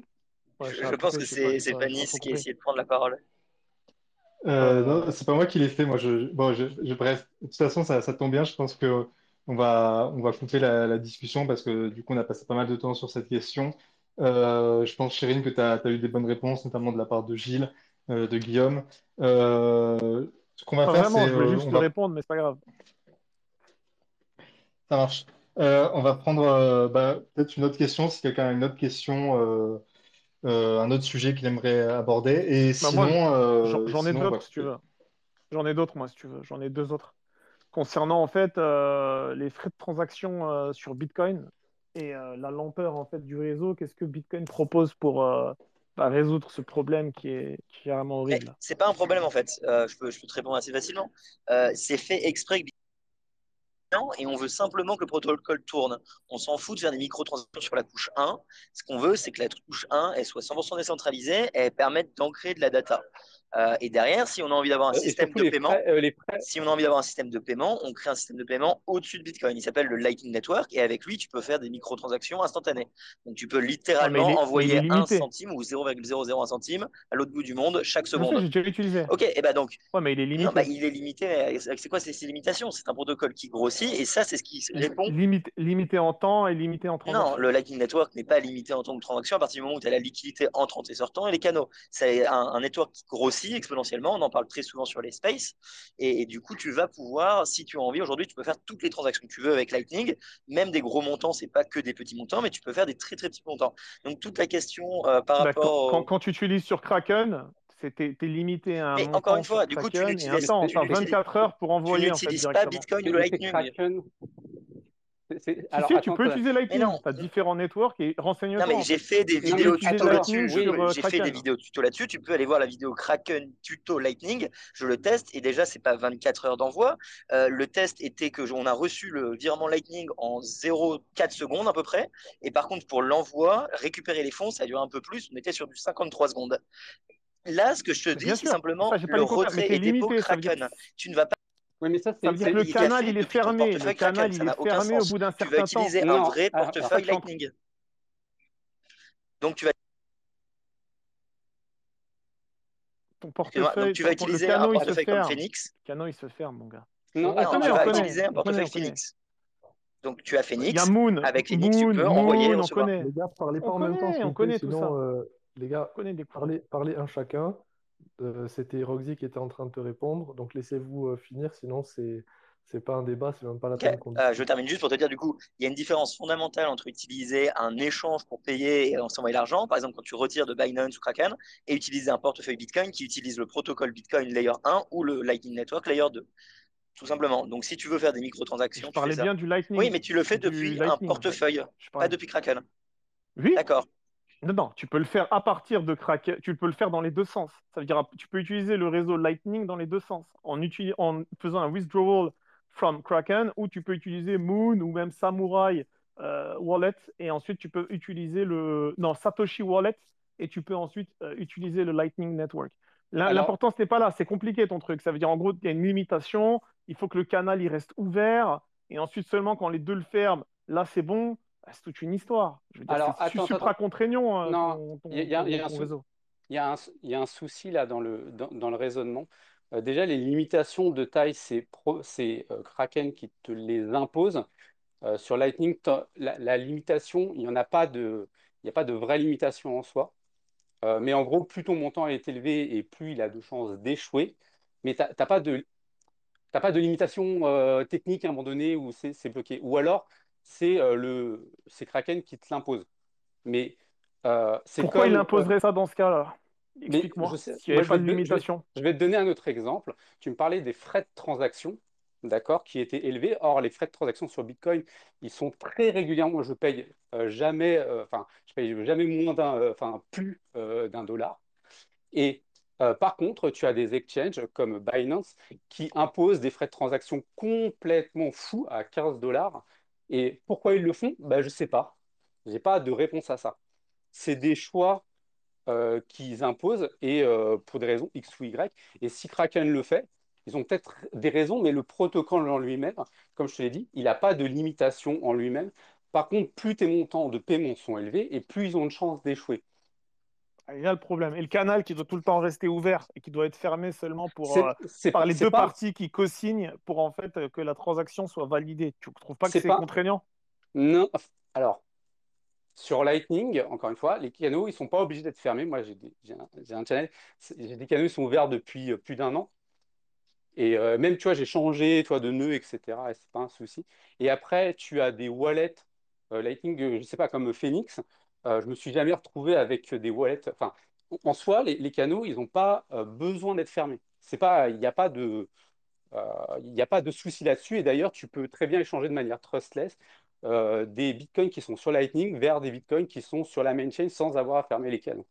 Donc, il y a, des compromis dans Lightning, on ne va pas le nier, mais il faut comprendre une chose, c'est que sur Bitcoin, pour revenir au début de ta question, il n'y a pas de projet pour faire du, de l'instant settlement, hein, du paiement immédiat. Et il n'y a pas de projets d'agrandir la taille des blocs ou ce genre de choses pour diminuer la taille des frais qui sont l'immense majorité du temps extrêmement faibles. donc, tu vois, s'il y a une solution qui doit être faite, c'est au-dessus de Bitcoin. Et, Layer 2, ouais, je vois. Voilà. Alors, c'est Lightning aujourd'hui qui continue d'évoluer. Voilà, il y a des apports, etc. Euh, peut-être que demain, il y aura d'autres solutions qui se recouvreront, etc. Euh, ce qu'on attend, nous, en tant que Bitcoiner, c'est que la solution de paiement, euh, elle minimise le, le, risque de contrepartie. C'est ce qu'on attend principalement et qu'il soit suffisamment résistant à la panne et à la censure. Et on saura très bien qu'il ne sera pas aussi résistant que le, Bitcoin, enfin, que le Layer 1, probablement. Euh, Lightning, il a ses propres vulnérabilités, mais elles ne sont, elles sont pas systémiques, euh, elles sont, euh, elles sont géographiques, entre guillemets, au sein du réseau. mais en soi, enfin, le, réseau, il est suffisamment dense, voire j'aurais tendance à dire, il est trop dense actuellement. Mais ça, c'est que mon avis. Je, comprends, je comprends. Et, toujours en fait dans, dans, le même sens, concernant en fait euh, le principe de euh, proof of work, alors que l'ensemble en fait des autres euh, bah, crypto passe principe de proof of stake. Qu'est-ce que vous en pensez ça d'un point de vue environnemental? Et concernant le futur, est-ce que ça peut pas être un problème? Et aussi dans 10 ou 20 ans, est-ce que ça ne pourra pas amener le fait de rester en proof of work des problèmes au niveau des blocs, etc., par rapport aux transactions. Pollution plus rester sur proof of work quel avenir pour Bitcoin s'il n'y a pas une adaptation et une update à ce niveau-là? Euh, bon, il y, a beaucoup de choses à dire. On a, je pense qu'on a répondu à beaucoup de questions euh, dans les tous nos spaces, mais pour te répondre très brièvement, euh, en tant que Bitcoiner, on estime que qu'il y ait des altcoins qui veulent faire de la proof of stake, il y a, je pense qu'ils veulent. sur Bitcoin, on, estime que la proof of work, c'est le seul truc qui soit euh, viable et qui soit résilient. Euh, et donc, euh, Fanis, il a fait un, deux super articles pour expliquer son point de vue sur la proof of stake et la proof of Et le jour où tu n'as plus de miners, vous faites comment Le jour où il y a, y a les rewards, tu sais très bien que chaque Bitcoin halving, les rewards, ils sont, elles sont divisées par deux. Dans 10 ans ou 20 ans, plus de miners. Si Bitcoin reste toujours sur proof of work, qu'est-ce qu'on fait? Je propose que tu lises l'article de Fanis. Euh, je pense qu'il y a pas mal de réponses euh, là-dedans. Effectivement, c'est des débats qu'on a très souvent euh, avec des questions qui sont déjà répondues, hein, comme dirait l'autre. Donc, donc voilà, si quelqu'un peut mettre le lien, et puis, et puis tu liras. Ok. J'en profite pour te donner un peu de ressources parce que clairement, tu as, as, envie d'apprendre. on a littéralement. Pour, tu, tu bugs, je ne t'entends pas. Ah ouais, désolé, je suis dans le train. Je dis en gros qu'il y a énormément de vidéos sur euh, la chaîne. il y a des cours. Il y a la formation de Fanny sur le Lightning Network. Il y a la mienne pour avoir tourné Lightning et comprendre comment ça marche. Il y a également euh, quasiment quatre vidéos sur l'empreinte écologique ou carbone de Bitcoin. Il y a une page qui s'appelle la page thématique écologie sur le site Découvre Bitcoin où tu trouveras les interviews de mineurs, des interviews, des articles de Fanny, euh, des vidéos explicatives, des textes et des documents qui montrent la vraie empreinte carbone de Bitcoin et également des liens vers les anciens épisodes de l'entonnoir où on en a peut-être discuté. Donc tu as vraiment là, si tu as envie de te plonger, quasiment 100 heures de contenu juste par rapport à Lightning et l'écologie. Euh, encore une fois, on ne peut pas tout traiter sur ces spaces. Euh, donc, c'est peut-être, comme Gilles le dit, euh, la meilleure façon de t'expliquer, c'est que tu ailles faire tes propres recherches. voilà.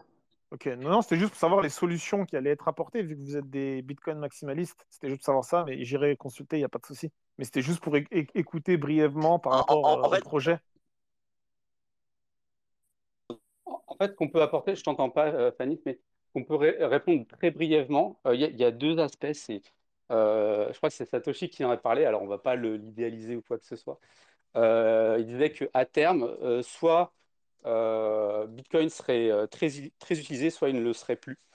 Mhm. Donc nous, on estime que on aura toujours besoin de, cette, de, cette, de Bitcoin.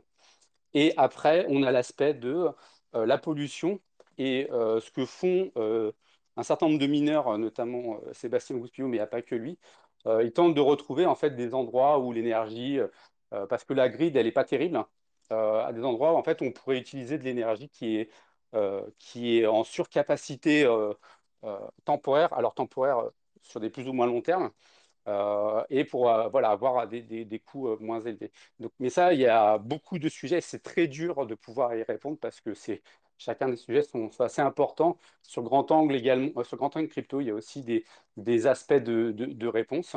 et donc, Enfin, en répondre trop rapidement comme ça, ce serait vraiment L'énergie renouvelable, c'est ça en fait. Récupérer de l'énergie à travers, par exemple, des éoliennes ou choses comme ça ou pas que, c'est des endroits, en fait, l'électricité, en fait, parce que la grid, en fait, elle est limitée. Euh, donc, on peut pas faire, euh, on peut pas balancer, en fait, l'offre et la demande aussi facilement. Donc, il y a des endroits où il y a, il y a beaucoup d'énergie en surplus. Euh, sur les barrages, c'est en Chine. sur la saison des pluies, ben, ils minaient sur les, sur, sur, les barrages parce qu'il y avait énormément d'excédents de, de capacité. Donc, les mineurs, ils se branchaient dessus de manière saisonnière. Ça, c'est un exemple, mais il y en a d'autres. Il y a les, il y a les torchères, etc. Et on en a beaucoup parlé dans d'autres d'autres spaces et, euh, et, Guillaume aussi en a très très bien parlé euh, durant ces spaces. D'accord. Ok. Juste, juste avant de merci. Vas-y. Ok, j'avais juste deux autres questions, mais après c'était précis, il n'y a pas de problème. Hein. Ça concerne juste deux autres Non, mais c'est juste que comme là, ça fait pas mal de temps euh, sur tes questions, donc on va prendre on va prendre les. Il y a deux autres personnes qui ont levé la main, donc on va, je vais les faire monter aussi. Je vais sûrement avoir besoin d'ailleurs de, d'enlever des intervenants, des personnes, euh, pour pouvoir faire monter tout le monde. Donc voilà, vous ne soyez pas surpris si je le fais. Et, et après ces deux personnes, donc Coconuts et, et Mathéo, je pense qu'on on fermera tranquillement le, le space. Tu peux m'enlever. Au revoir tout le monde. Ciao, Edgy.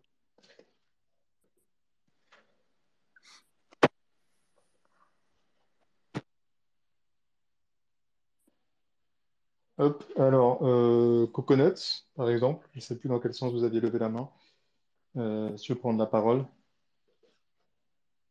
c'est en bas à gauche. Et sinon, Mathéo, euh, le temps que, Coconuts trouve le bouton éventuellement. Le premier qui, qui se. le premier qui dégaine. Ok, bah, je prends la main du coup.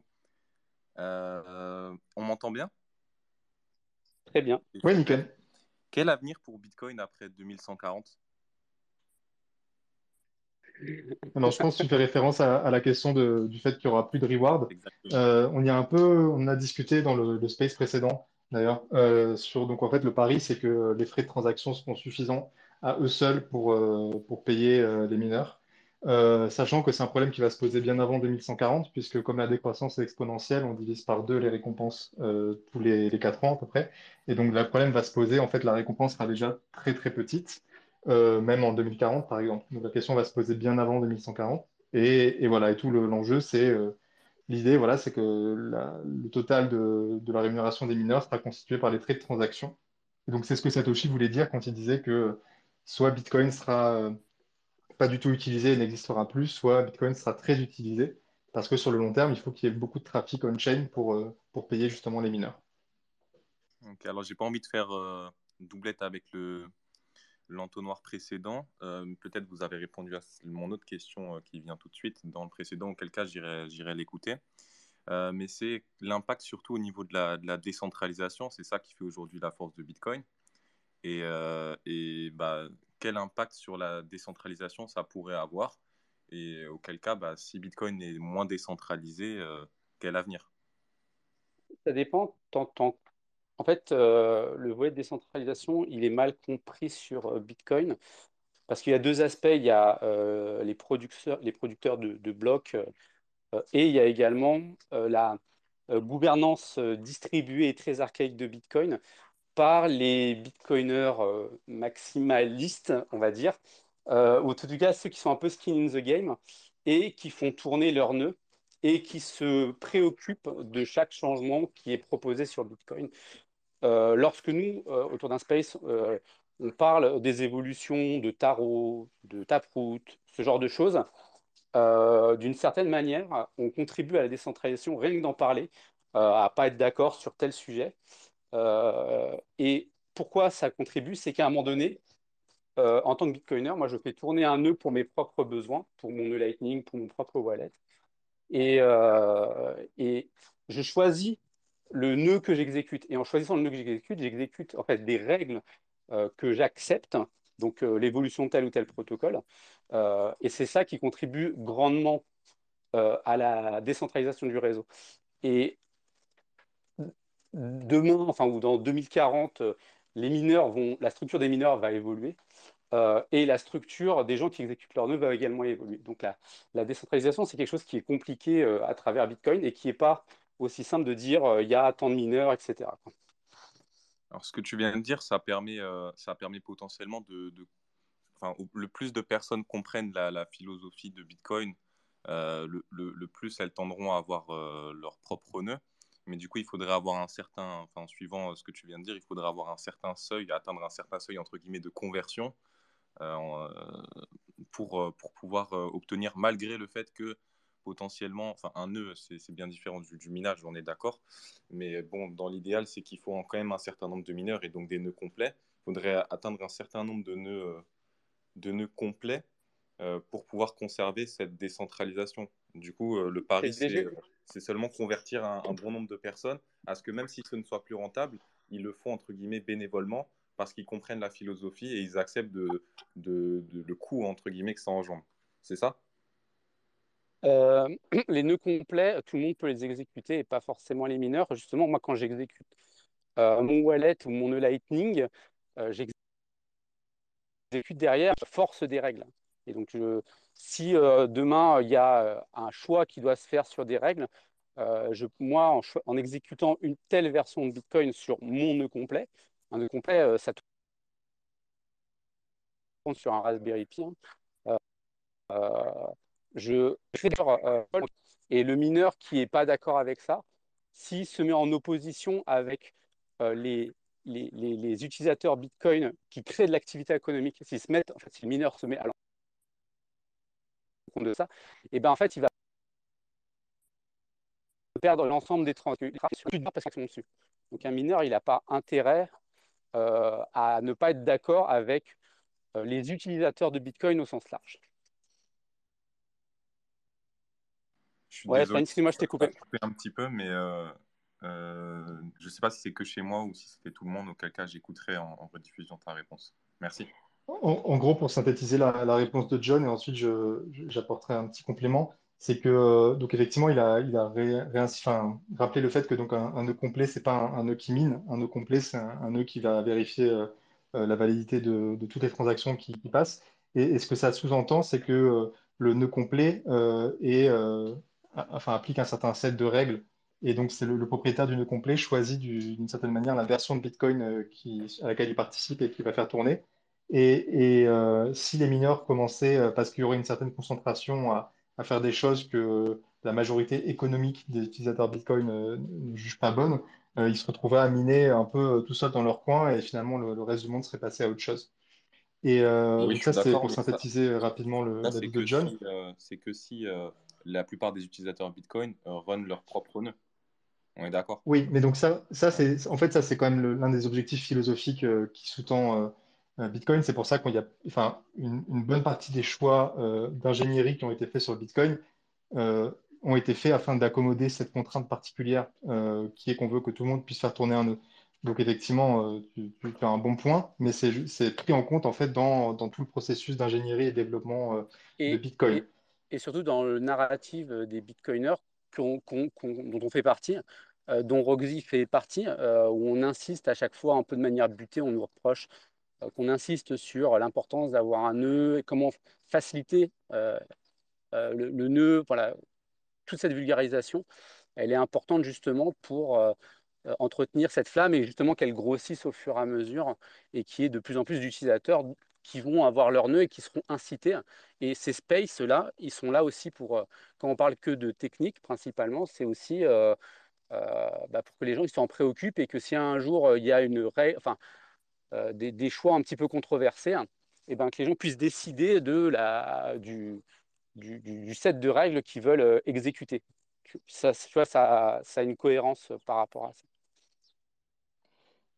Et, ensuite, pour, euh, pour, revenir un peu plus à, ton sujet initial, donc j'ai l'impression qu'une une hypothèse implicite dans, dans, dans, ce que tu dis, c'est que si les, la récompense par bloc diminue, alors il y aura de la centralisation parce que euh, il y aura que les plus gros qui arriveront encore à miner malgré le fait que le revenu soit, soit plus faible.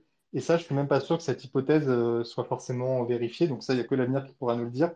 Parce que finalement, euh, quand on se trouve dans des situations un peu tendues où, euh, où euh, ça devient, enfin, la récompense par bloc est petite, il y a en gros deux grands profils qui peuvent en sortir gagnants. C'est d'une part ceux qui ont l'électricité la moins chère et d'autre part ceux qui arrivent à euh, trouver des, des sources de rentabilité supplémentaires. Donc, par exemple, récupérer la chaleur des ASIC pour en faire autre chose. Et donc, dans le premier cas, euh, ben, il se peut très bien que, et a priori, c'est une direction qui commence à se dessiner, que euh, dans le futur, ce soit en fait les producteurs d'énergie qui commencent à, devenir mineurs, parce que c'est eux qui auront accès direct aux installations de, production et qui auront donc par définition l'électricité la moins chère. Et donc là, on a un paysage qui est quand même euh, assez décentralisé. Et ensuite, euh, parce qu'on entend par producteur d'énergie, j'entends vraiment bah, des producteurs avec un barrage hydroélectrique, mais aussi des gens qui ont peut-être une installation chez eux, ce genre de choses.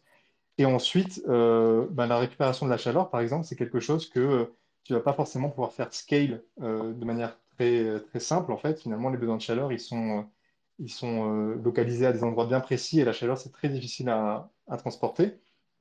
Et la conséquence, c'est qu'on va avoir, euh, bah, pareil, une carte peut-être un peu plus décentralisée, même peut-être qu'aujourd'hui, avec des acteurs qui ont des besoins de chaleur et donc qui, pour qui ce sera rentable de miner du Bitcoin, ne serait-ce que parce que ils ont besoin de toute façon de faire tourner des radiateurs, alors que autant que ça produise des Bitcoins. Donc c'est ce que font par exemple des boîtes comme, euh, comme Wise Mining qui, mettent des mineurs dans des chaudières et donc euh, bah, quand tu chauffes ton, ton eau chaude sanitaire, en même temps tu mines des Bitcoins et tu n'as pas de coût électrique supplémentaire. Et donc là, c'est des gens qui vont euh, potentiellement être rentables bien plus longtemps que des mineurs qui, euh, qui ont euh, une, une grosse, une grosse euh, infrastructure euh, à payer, etc. avec, euh, avec tout ça. Enfin, voilà, donc pour, pour répondre à ta question, en, remontant même jusqu'à ton hypothèse initiale. Je, je partage totalement la vision sur le fait que ce sera pas, euh, enfin, les, les- mineurs euh, auront un intérêt euh, second à, miner. Seulement, il faut pour ça que, par exemple, les coûts d'une chaudière comme Wise, du coup, Wise Mining, soient similaires à, ceux d'une chaudière purement classique, puisqu'en fait, ce que, ce que, ce qu'on minera individuellement, euh, ce sera, ce sera probablement rien ou quasi rien. Enfin, ou alors qu'ils qu'ils trouvent un moyen que ce soit beaucoup plus efficace, euh, puisqu'aujourd'hui, Wise Mining, euh, euh, l'initiative est super, mais ça ne permet pas de, miner grand-chose avec sa chaudière. Ouais, mais après déjà, tu auras la même dépense électrique et tu génères des bitcoins en plus. Mais et d'ailleurs, euh, il y avait aussi ce point-là que je voulais rebondir et qui est complètement différent. Mais finalement, le, gros problème qui, vient, si effectivement dans les faits, on observe euh, une centralisation suite à, la baisse des, récompenses. Le gros problème qui peut se poser, c'est pas tant euh, des doubles dépenses parce que ça, c'est des trucs un peu anecdotiques qui sont pas si importants que ça. C'est vraiment des risques de censure où euh, quelqu'un qui prendrait un contrôle, le contrôle d'une part importante du hash rate pourrait commencer à censurer des transactions. Le, le truc qui est vachement bien avec la preuve de travail, c'est que si ça se produit, euh, les personnes qui ont des transactions qui se font censurer, ben, leur moyen d'échapper à la censure, ça sera d'augmenter euh, leurs frais de transaction pour que, pour inciter euh, les mineurs qui ne pratiquent pas la censure à récupérer leurs transactions. Et donc, ce faisant, en fait, ça augmente la récompense dans les blocs naturellement.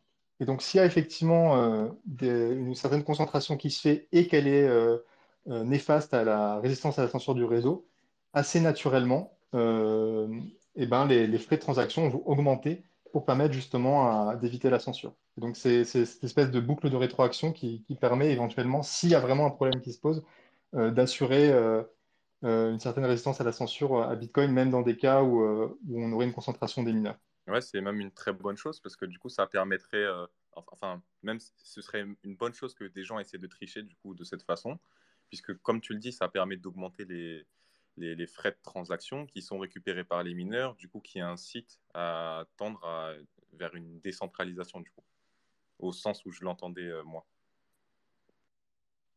Oui, tout à fait, exactement. Euh, il est, il est 25 là, et donc moi je dois, partir à 30. Donc je vais, je vais couper le space. En tout cas, merci Mathéo euh, pour ta question. Elle était, très pertinente, effectivement, c'est une question légitime d'avoir. Euh, donc merci à tout le monde euh, ben, pour, pour votre participation dans ce space. Euh, Roxy a, dû se déconnecter car il n'y avait plus de batterie. Donc je vais me charger euh, de faire euh, l'outro pour YouTube aussi. Euh, donc voilà, merci à tous euh, pour votre participation ce soir. Euh, si jamais vous regardez le replay sur YouTube, n'hésitez pas à vous abonner, à cliquer sur le pouce vers le haut pour soutenir la chaîne, à mettre un commentaire et sachez que vous pouvez nous rejoindre en direct tous les dimanches à 18h sur Twitter pour venir discuter avec nous comme vous avez pu l'entendre dans cet épisode. Et Voilà, compléter- merci beaucoup. Pour- juste pour compléter, si vous aimez le travail euh, de Découvre Bitcoin, euh, je vous incite encore une fois à participer à son Patreon euh, parce que ça permet de promouvoir euh, l'éducation de Bitcoin et, et c'est quelque chose d'assez important. Exactement, merci beaucoup John. Ou même- vous pouvez même faire des dons euh, en Bitcoin via Lightning euh, directement Ah sur oui, le site. Évidemment, Bien sûr, c'est en, encore en mieux. premier lieu. En premier lieu. Et, et j'en profite aussi, tu m'y fais penser, euh, et, euh, et euh, c'est JW aussi, enfin Rami, pardon, qui, qui voulait l'évoquer. Effectivement, faire une petite pub aussi, on, on tient maintenant des BitDev, donc c'est les séminaires socratiques, donc c'est des, des sessions où on discute un peu de, de techniques sur Bitcoin qui sont ouvertes à toutes, et où l'idée c'est vraiment d'avoir un échange. Et donc on avait eu la première édition en juin, et on a le deuxième épisode, enfin le deuxième événement, donc ça, aura lieu à Paris, euh, qui est le mardi 5 juillet. Euh, voilà, donc n'hésitez pas si vous êtes euh, dans le coin et si vous êtes intéressé. Il y a un groupe Telegram, donc je, ferai un tweet là, donc vous avez qu'à me suivre et vous verrez le tweet. Voilà comment gagner des followers en plus. Voilà, donc la première édition s'est très bien passée, donc n'hésitez pas si vous êtes dans le coin à passer dire coucou aussi si, le, le sujet Bitcoin technique où on rentre un peu dans le détail vous intéresse. Et sur ce, je vais couper pour de vrai cette fois-ci. Euh, merci encore à tout le monde. Euh, très bonne soirée, bonne, bonne fin de week-end, bon courage pour, euh, pour demain matin. Et à la semaine prochaine. Bisous. Merci à vous. Merci d'avoir écouté la vidéo. Pour nous suivre sur les réseaux, c'est Découvre Bitcoin. Un grand merci aux Patreon, aux personnes qui font des donations ou qui nous soutiennent via le e-commerce pour qu'on puisse continuer à fournir des formations, tutoriels et interviews gratuites en trois langues. Pour plus d'informations sur Bitcoin ou pour n'importe quelle autre question, rendez-vous directement sur www.découvrebitcoin.com.